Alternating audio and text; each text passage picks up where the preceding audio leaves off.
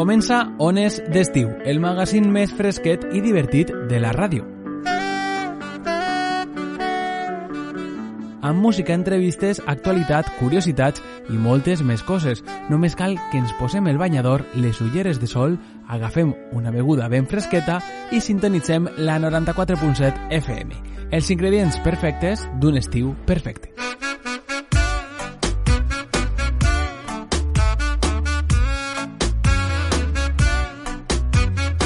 Amics i amigues de Radio LOM, molt bona vesprada i benvinguts i benvingudes un dia més a Ones d'Estiu, el magazín d'este mes de juliol de la 94.7 FM. Gràcies per confiar un dia més en nosaltres. Esperem que els pròxims minuts de ràdio siguin del vostre interès i passeu una estoneta entretinguda amb nosaltres. Avui és 13 de juliol, per cert, Dia Internacional del Rock. Així que vos posarem algun temeta que altre de rock que ens agrade durant la jornada d'avui. Però iniciem l'espai, com sempre, amb el flash informatiu perquè estiguem al dia de l'actualitat picacentina, que és molta. Comencem. Flash informatiu. Picassent tindrà toc de queda fins al 26 de juliol. La Generalitat Valenciana, amb l'aprovació del Tribunal Superior de Justícia, acordava que 32 municipis de la Comunitat Valenciana tindran toc de queda els pròxims dies fins al 26 de juliol degut a l'alta incidència que acumulen aquestes localitats valencianes i entre estos municipis es troba Picassent, que actualment compta amb 99 casos positius, és a dir, una incidència de 465 cada 100.000 habitants. El toc de queda prohibirà la lliure circulació de una de la matinada a 6 del matí.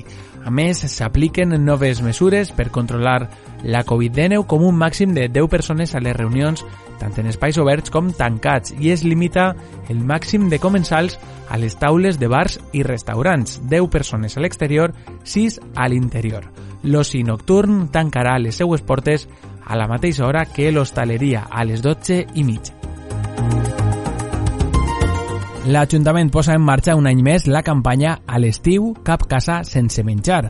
Este és el nom de la campanya d'enguany a través de la regidoria de benestar social. El consistori vol cobrir les necessitats bàsiques dels xiquets i xiquetes que tenen una situació més vulnerable durant les vacances d'estiu on els menjadors escolars estan tancats.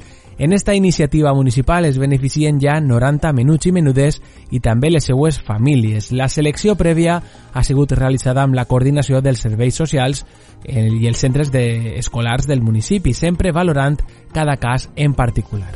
Les famílies beneficiàries podran canviar els tíquets única i exclusivament per productes de primera necessitat, com carn, peix, congelats, fruita i verdura als tres supermercats que la cadena Consum té a Picassent, empresa que va obtindre la licitació del contracte de subministraments d'aliments. 249 estudiants de Picassent reben l'ajuda municipal al transport. Un any més, l'Ajuntament ha destinat una subvenció municipal als i les joves del municipi que cursen estudis superiors amb un import global de 40.000 euros. D'esta manera, han sigut 249 els i les estudiants que ja tenen aprovada esta beca de 160,64 euros cadascuna i que els permetrà emplear-la per als seus desplaçaments als centres formatius corresponents. Després de l'alerta roja d'este passat dilluns, on s'arriba a Picassent als 41 graus de màxima, torna a baixar el termòmetre i tindrem una setmana amb temperatures suaus que no passaran dels 31 graus. Ambient i brisa agradable durant estos dies, també durant el pròxim cap de setmana. I en esport, anunciar que la nadadora Eugenia Gaona del Club de Natació de Picassent es proclama campiona d'Espanya màster en la categoria de més 50 als 200 metres lliures amb un temps de 2 minuts 38 segons 27 centèsimes a l'últim campionat d'Espanya celebrat a Sedaví. A més, Eugenia Gaona aconseguia la medalla de plata en 100 metres esquena i la nadadora Mar Ballester, també del Club de Natació de Picassent, en categoria més 20, es va penjar la medalla de bronze en 100 metres braça. Enhorabona a les dos per estos magnífics resultats.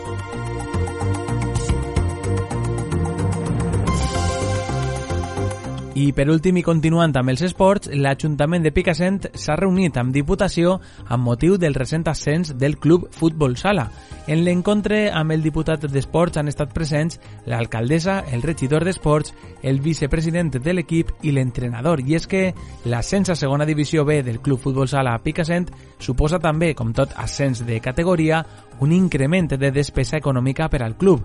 És per això que a iniciativa de l'Ajuntament de Picassent, amb el motiu de demanar una subvenció, s'havia demanat una reunió amb el diputat d'Esports Andrés Campos. La reunió s'ha celebrat en un ambient de cordialitat en el que el diputat s'ha mostrat receptiu a la petició i s'ha compromès a estudiar-la.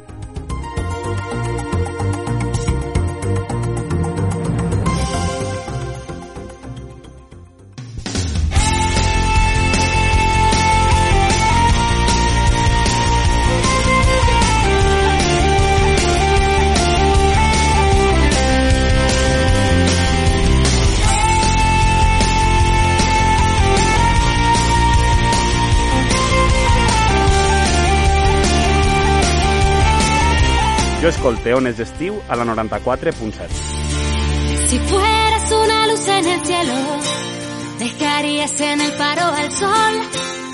Si fueras una luz en el cielo,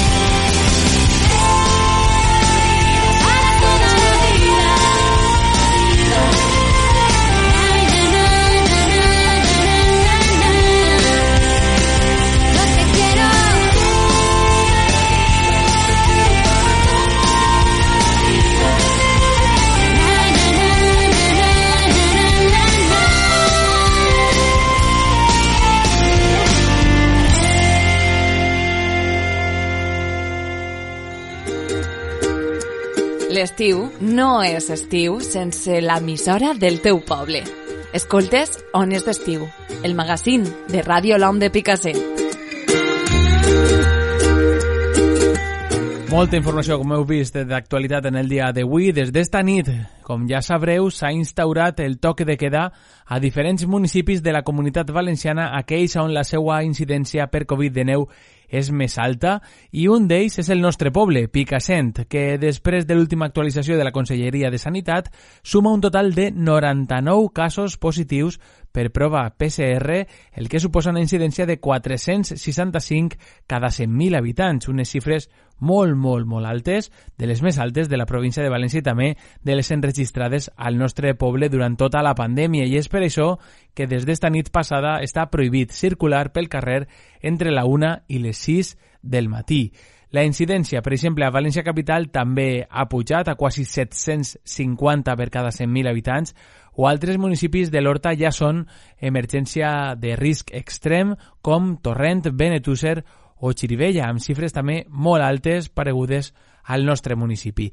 En total, un milió i mig de valencians i valencianes es veuran afectats i afectades per este nou toc de queda que, això sí, deixa l'hostaleria i clubs nocturns oberts fins a les 12 i mitja de la mitjanit. Esperem que esta decisió del govern valencià s'hi ature l'escalada de contagis que estem patint en els últims dies. La bona notícia que els pacients ingressats a les unitats de cures intensives són molts menys que en altres onades, degut a que la majoria dels casos positius que s'estan registrant estos dies són joves, asimptomàtics o amb reaccions lleus al virus. Actualment a tota la comunitat valenciana hi ha 380 persones ingressades, 51 d'elles a les UCIs. Només registrada una persona morta en els últims 7 dies. Fíjate las vueltas que da la vida. En un segundo puedes perder la partida. La llevas en el brazo, te la pones bajada. Eso, amigo, es como si no llevaras nada. Yo sé que no es por ignorancia, y es que sabes de sobra hay que mantener distancia. En la pandemia precaución es importante, por eso usa el gel para desinfectarte. Todos queremos que esto por favor acabe ya. Nos preguntamos cuándo vuelve la normalidad. Mirando el panorama la cosa pinta muy mal. Si no ponemos de nosotros no terminará. Sabiendo lo que hay que hacer, yo te invito a cumplir. Hoy tú lo haces por mí, mañana lo hago por ti. Yo soy del grupo ganador, ya lo decidí. Y si te unes todos juntos podemos seguir. Y es que yo no soy nadie para decirte cómo hacer las cosas, pero si la lías, nos las lías a todos. Sé prudente, por ti, por mí, por todos. També avui tenim informació meteorològica brindada per Meteo Picassent, qui ens dona algunes xifres de les altes temperatures enregistrades a la jornada d'ahir i allò que ens depara en estos pròxims dies. T'escoltem, Quique, molt bon dia. Molt bona vesprada, Pablo, i salutacions a totes i tots els radiollents així a Radio LOM.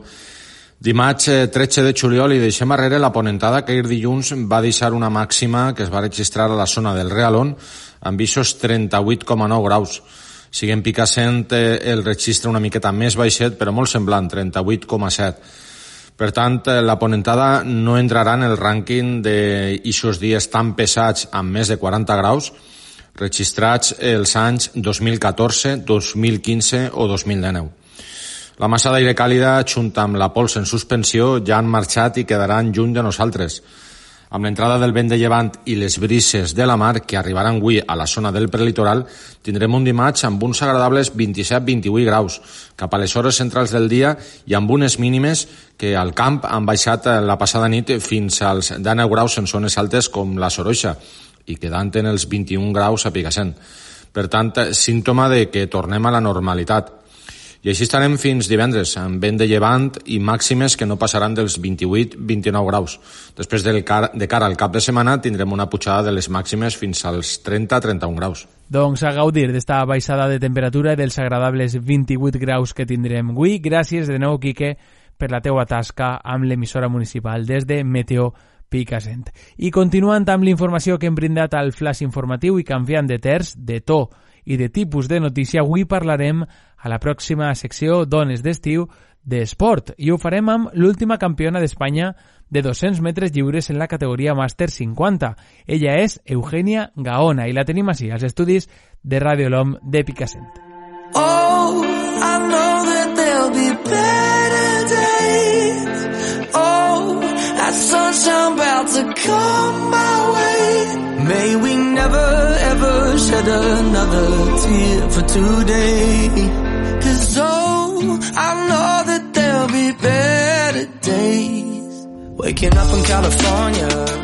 Doncs eh, continuem en este programa Ones d'estiu i ho fem amb una campiona d'Espanya. Es diu Pronte, però així és, així a Picassent tenim eh, als estudis de Radioloma Eugenia Gaona, és eh, campiona d'Espanya a l'últim màster celebrat a Sedaví. Eugenia, molt bon dia, moltíssimes gràcies per estar així als estudis. Hola, buenos días. I també, evidentment, enhorabona per aquesta medalla, medalla d'or. Muchas gracias. Conta'ns eh, un poquet, eh, màster, en la categoria màster de més de 50, te presentes a este campionat d'Espanya. Parlàvem fa uns mesos o un poquet abans de, de la pandèmia, després d'aquell autonòmic, en què, que també guanyares i ja te posares el repte d'este campionat de- d'Espanya. Conta'ns un poquet com arribes a preparar-te durant esta pandèmia, que, ten, que de segur que ha sigut difícil el trobar aquests entrenaments per arribar tan bé a este campionat d'Espanya. Bueno, pues eso, eh, la última vez que nos vimos acabamos, había acabado el, eh, de celebrarse el Campeonato Autonómico de Invierno y con una ilusión la verdad es que teníamos eh, para poder participar en un Campeonato de España, pero llegó la pandemia y bueno, como a todos pues nos encerró en casa. No pudimos entrenar, no podíamos ir a la piscina, no podíamos, la verdad es que ha sido muy duro. Pero bueno, luego pues poquito a poco se retomaron los entrenamientos y, y bueno, ah, hemos llegado por fin. La verdad es que era una ilusión. Ha sido tan emocionante que todavía estoy en una nube. Eugenia, eh, és la primera competició que fas després d'esta pandèmia o ja vas eh, nadar abans? No, a ver, ha habido varias competiciones, incluso el 12 de junio estuvimos en el autonómico, fuimos a Alicante y la verdad es que quedamos muy bien, muy bien clasificados. Ahí éramos eh, 40 equipos y nos quedamos clasificados con la eh, el 14 posición. Ajá, molt bé. Eh, he conseguido dos, dos medallas de oro y una de plata en este autonómico. Después del autonómico, claro, había que preparar el campeonato de España porque lo teníamos en tres eh, semanas. Ha sido duro. Hemos necesitado pues entrenar todos los días, incluso los fines de semana, porque el campeonato de España es otro nivel. Eh, Realmente eh, lo hemos preparado con mucha ilusión, pero con, con muchísimo trabajo y esfuerzo.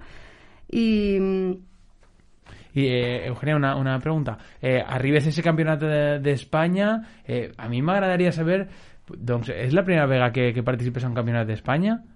Sí, es la primera vez. Aleshores, eh, com, com es viu aquestes eh, hores prèvies, fins i tot dies prèvies, previs, eh, arribar allí, a Sedaví, l'organització, el, el, el mentalment eh, bé, preparar-te per a aquests 200 metres. Vull dir, eh, eixa prèvia, abans de tirar-te a l'aigua, co com és eh, una persona que és la primera vegada que se presenta a un campionat d'Espanya? Bueno, pues mira, con mucha ilusión y con mucha disciplina. Eh, Y siempre además con el apoyo de, de todos los compañeros, porque todos hemos pasado, hemos sido 11 de 30 nadadores que somos del club más del club natación Picasen Master, somos 30 y hemos participado 11 nadadores, 12 hemos conseguido 12 mejores marcas personales. E incluso una compañera también consiguió una medalla de braza, Mar Ballester, de más 20, una medalla de bronce. O sea que eh, la verdad es que estamos en, una, en, otra, en otra era. Este es el comienzo de una nueva era para nuestro Club Natación Picasen Master. A més, eh, m'agrada que sempre que estàs eh, parlant de, de tu, perquè jo t'estic fent l'entrevista a tu, parles en plural. I això eh, indica també molt, no?, de que te sents molt arropada i molta pinya, no?, en el club. Sí, la verdad es que formamos un, un buen equipo y, y nos apoyamos mutuamente. Aunque los retos y las eh, pruebas siempre son individuales y siempre tienes que ser tú el que tiene que luchar y prepararse psicológicamente, como decías, para poder afrontar esa prueba de en un campeonato de España con casi 900 nadadores que venían de pues casi 133 clubs a nivel nacional.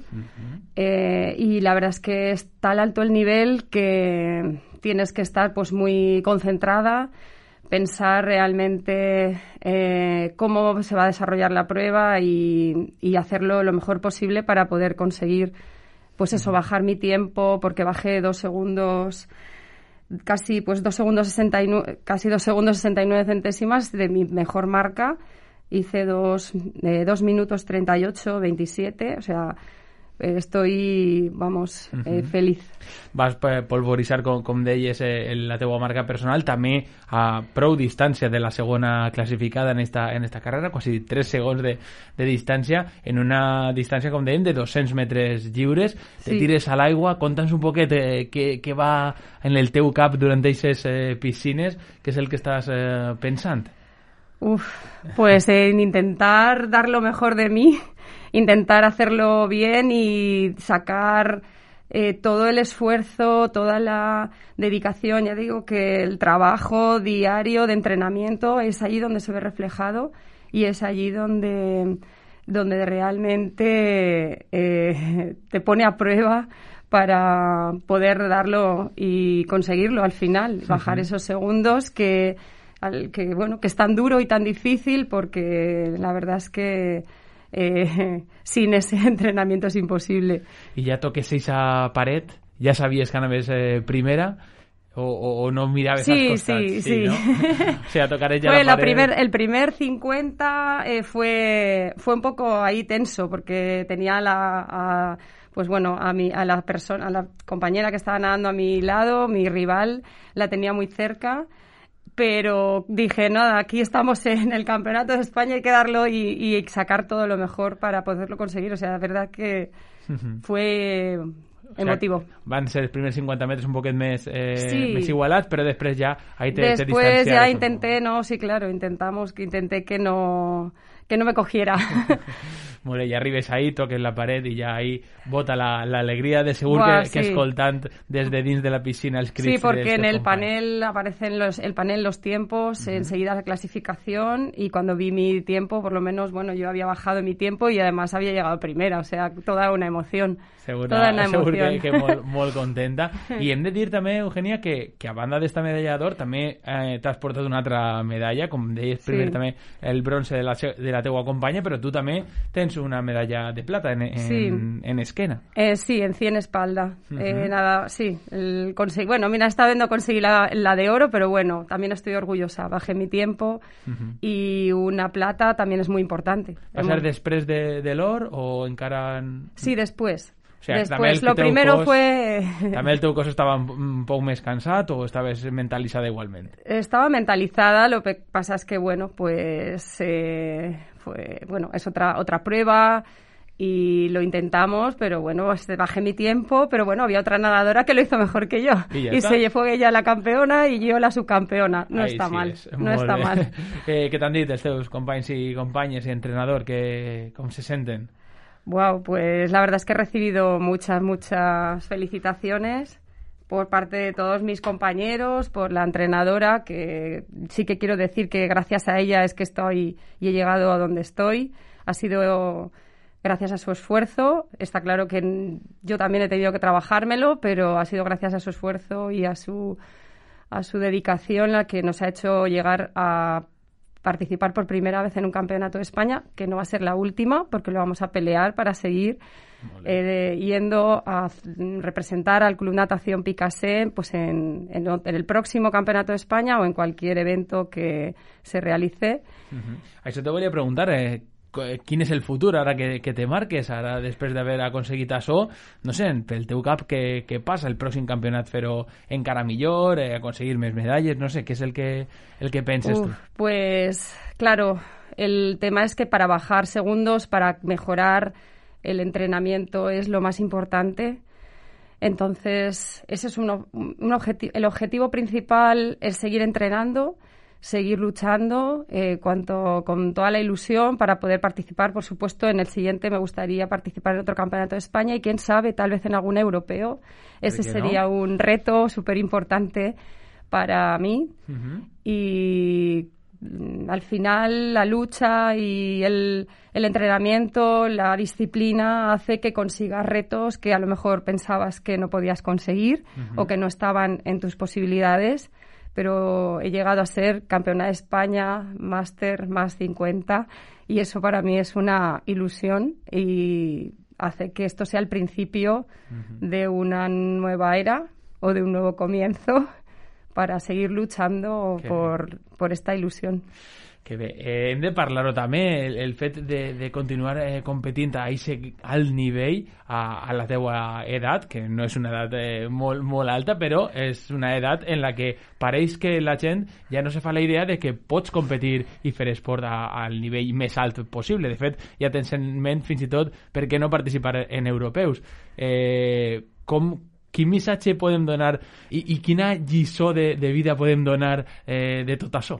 Bueno, yo creo que da igual la edad, ya te digo, desde mis compañeros de 20 hasta los más mayores, esto es un, bueno, un- una forma de vida, es una forma de disciplina, de, de querer hacer algo en la, en la vida o plantearte una ilusión que, que igual fácil no es, que va a ser, que es duro, que hay que trabajarlo, pero la emoción de haberlo conseguido eh, merece la pena seguir trabajando, peleando y, bueno, también por la salud.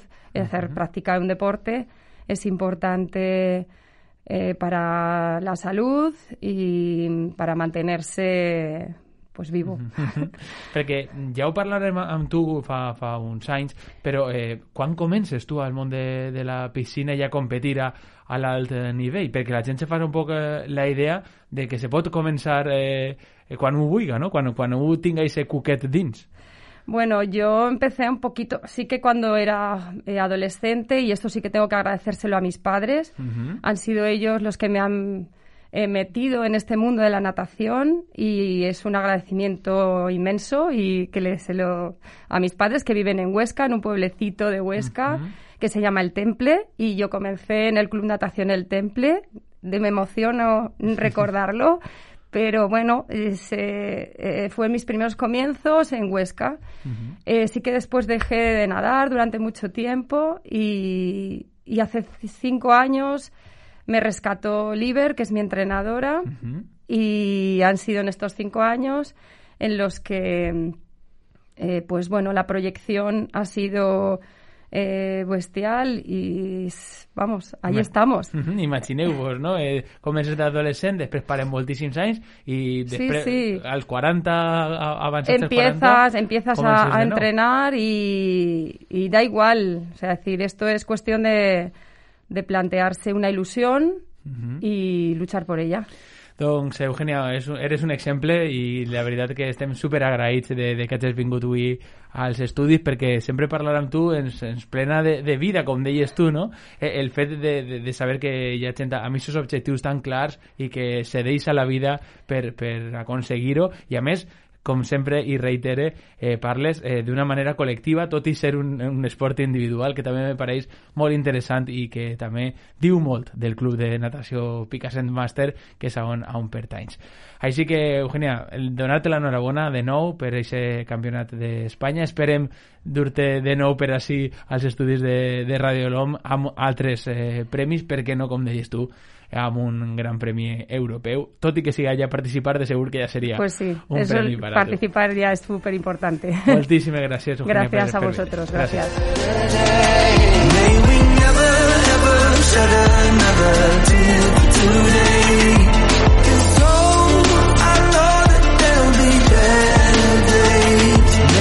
never ever shed another tear for today.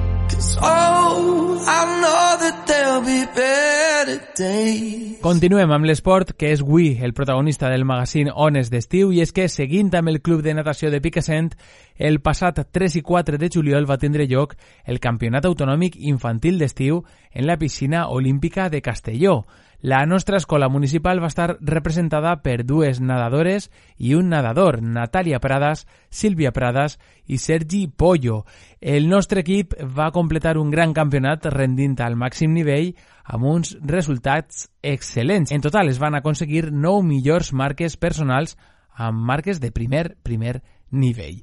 I canviem de disciplina, però seguim en esports perquè el passat 26 de juny va tindre lloc el Campionat d'Espanya Cadet 2021 en la localitat de la Núcia, Alacant, de Taekwondo. I sis dels alumnes del Centre de Taekwondo del Templo de Picassent van participar formant part de l'equip de la Comunitat Valenciana.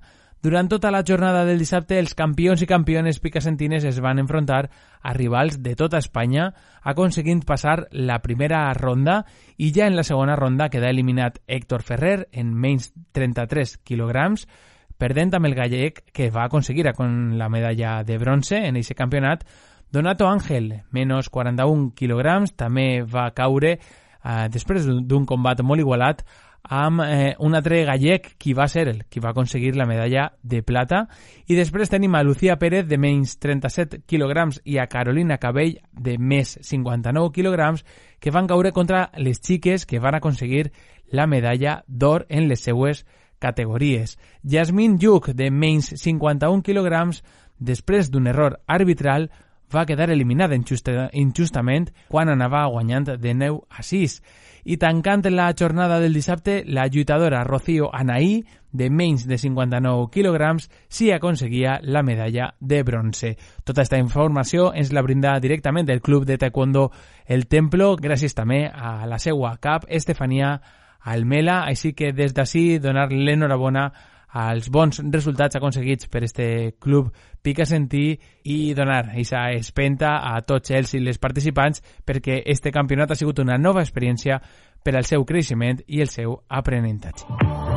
I've always been the one to say Puja el volum del teu dispositiu. Als pròxims minuts, espai musical amb les recomanacions dels nostres col·laboradors i col·laboradores de Radio Lom.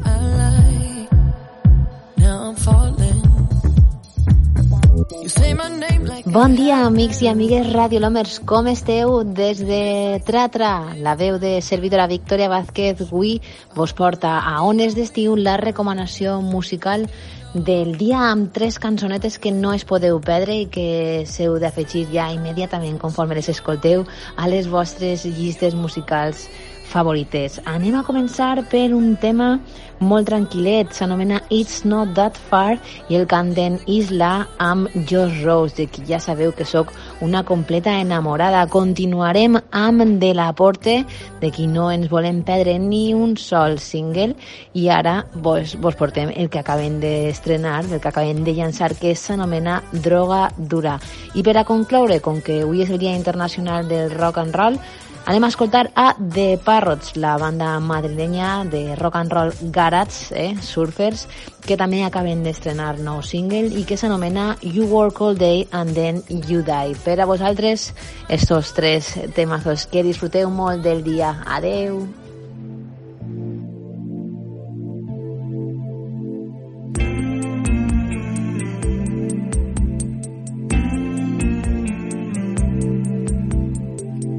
If you think it will go on forever, we can dance through any weather. Don't try so hard, baby. It's not that far.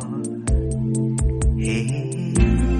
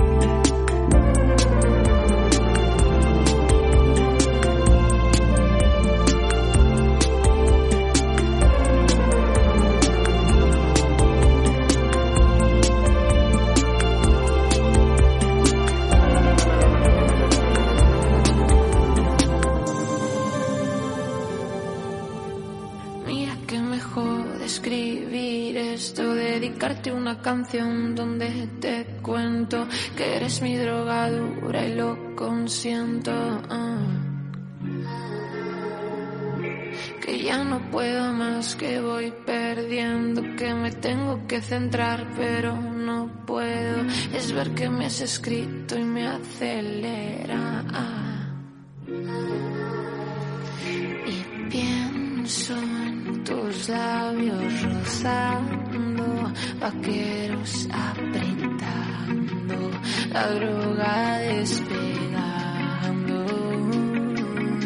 Y pienso shove your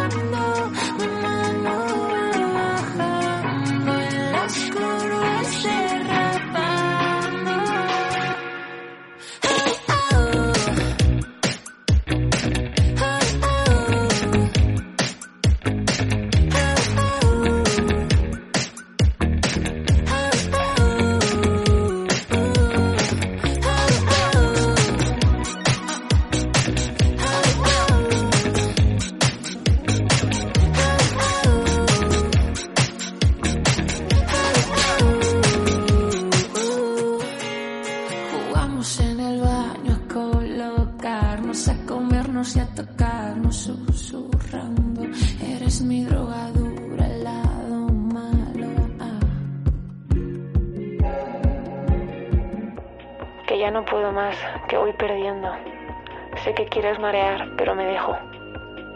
Es ver que me has escrito y me acelero.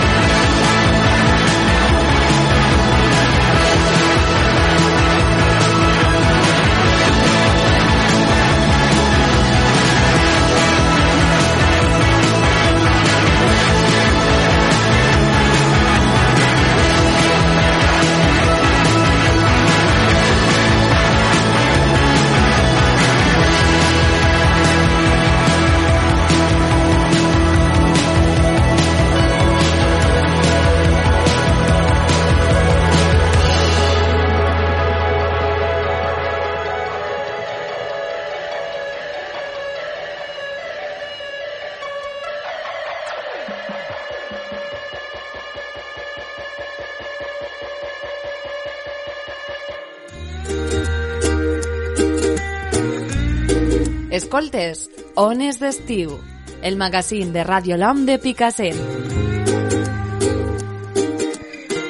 Continuem en este programa d'avui, 13 de juliol, i és que tal dia com avui, però de 1954, moria l'artista Frida Kahlo.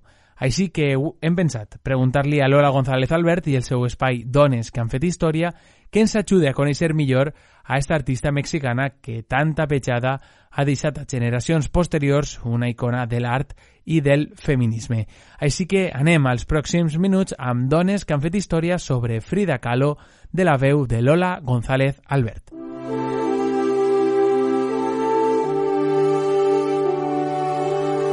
En els pròxims minuts i en les ressenyes que estem elaborant eh, sobre la dona en la història, avui anem a parlar de la pintora mexicana Frida Kahlo.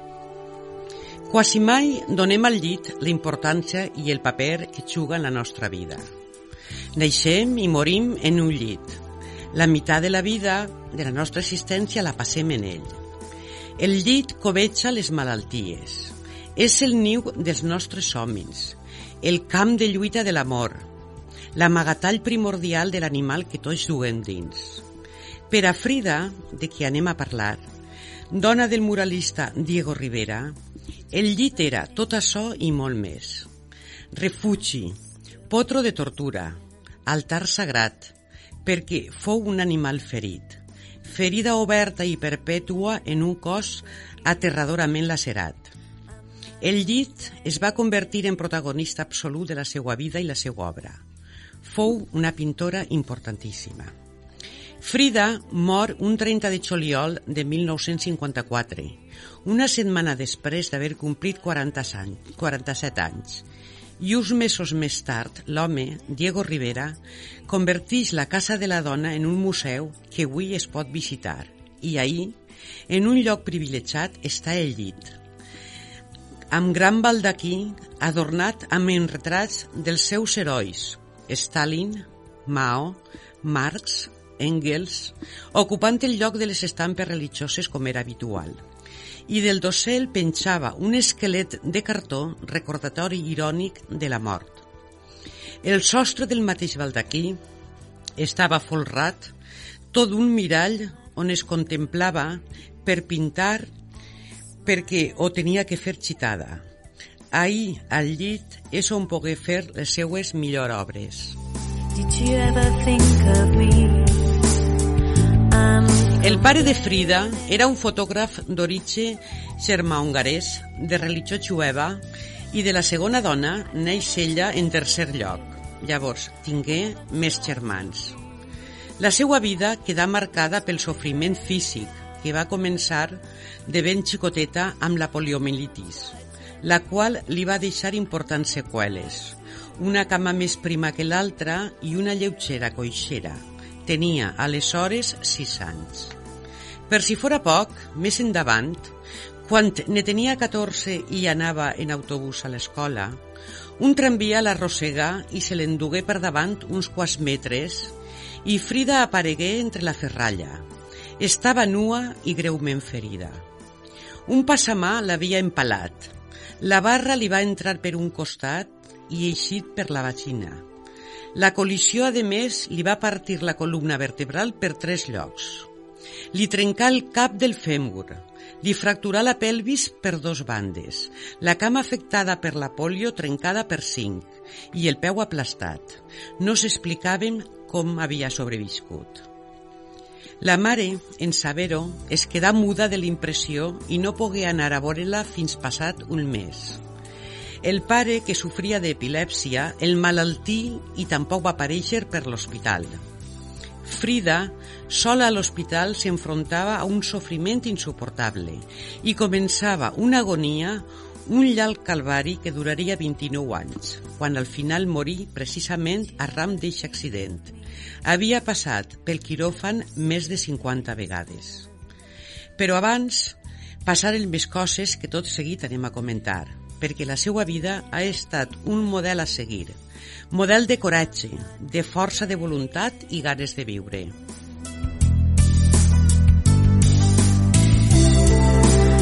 Quan a la fi ix de l'hospital, comença a freqüentar un cercle d'artistes i intel·lectuals d'esquerres. Li presenten a Diego Rivera, muralista i personatge controvertit, prou més major que ella. Diego era llavors el pintor més famós de Mèxic, autor de colossals murals de temes revolucionaris d'estil realista socialista. Era una persona inclassificable, en molts sentits abominable per l'afany de protagonisme i per la crueldat. La seva trajectòria política completament incoherent. Primer fou comunista, després trotskista, i gràcies a ell, Trotsky rebé asil polític a Mèxic per a continuació posar-se en contra d'ell i tornar al Partit Comunista. Inclús aplega a xafardejar d'haver dut a terme l'assassinat del líder.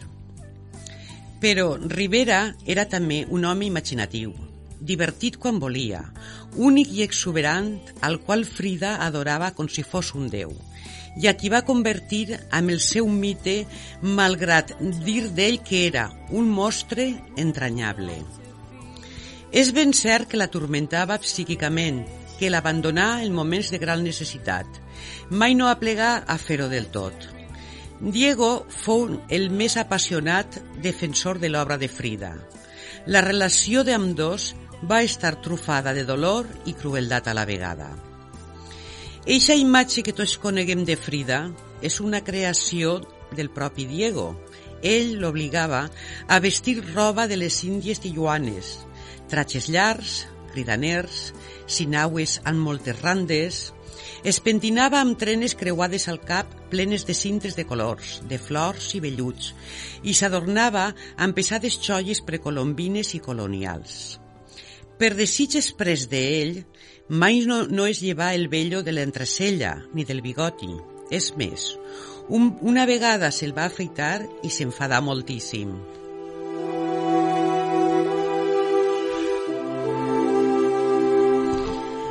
Diego i Frida es casaren al poc de conèixer-se. Per a ell no era el primer matrimoni, perquè malgrat ser un gegant panxut i horrorós, tenia molt d'èxit amb les dones. Entre les dotzenes d'amants es compten actrius com Paulette Gordard i Maria Fèlix, inclús també la pròpia germana de Frida. També ella donava una importància capital al sexe i tingué nombrosos amants de amb dos sexes, doncs era bisexual. Inclús a tindre una breu relació íntima amb el vell Trotsky quan visqué a sa casa. De fet, fou inculpada per l'assassinat que va cometre l'espanyol Ramon Mercader i fou detesa com sospitosa. Rivera es trobava llavors a Estats Units. Frida pintava quadres xicotets mentre el marit feia enormes murals. Mai no mostrava les seues obres i gràcies a la empenta de Diego, que l'obligà a exposar a Nova York, conegué a André Breton, el principal teòric del surrealisme, que quedà fascinat per la seva pintura. Anys més tard, en plena febre estalinista, Frida repudia el surrealisme per ser, al seu parer, una cadent manifestació de l'art burgès. Però la part més amarga, més terrible d'esta història, és el sofriment inimaginable que patia, com el seu cos anava desfent-se malgrat a les intervencions i als corsets, n'aplegà a utilitzar fins 28. Tenia la cama gangrenada que a la fi li la varen amputar. No podia tindre fills. Va sofrir quatre o cinc aborts. I per suportar tota aquesta agonia es bevia una botella de conyac al dia. Els últims anys foren dos. Més dolor la va fer addicta a la morfina, a l'alcohol, a les drogues. La tenien sempre fora de si. Es nota perfectament als darrers quadres que pinta, on els trets són tremolosos i esborrats. I never tried to Frida no creu en Déu i necessita trobar consol en algun lloc. S'aferra al dogma comunista per donar algun sentit al seu sofriment i així els seus quadres són alegories al voltant d'este tema. Representa a Mars que la sosté en braços mentre ella abandona radiant les closes. Però l'últim quadre que pinta és curiós. Un bodegó de melons del Xeroberts en els quals sobre la can roja de la fruita escriu Viva la vida. En abril de 1953 s'inaugura la primera gran exposició de Frida Kahlo a Mèxic.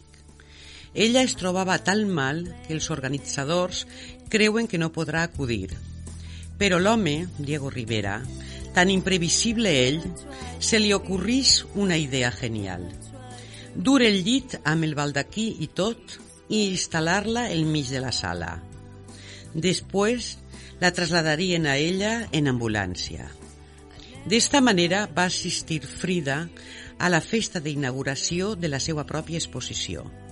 Xitada al llit, drogada, lívida, repintada i tota vestida com a ella li agradava, com volia Diego, Diego i com estem acostumats a recordar-la en retratos i quadres. Tots els assistents passaren a saludar-la d'un en un. Fou una espècie de cerimònia religiosa, com una d'eixes llargues cues de fidels que acudeixen a besar el mantell de la santa. I així es va acomiadar, Frida, dins eixe llit etern, eixe veler de dolor amb el somriure buit, perdut i les mans plenes d'anells.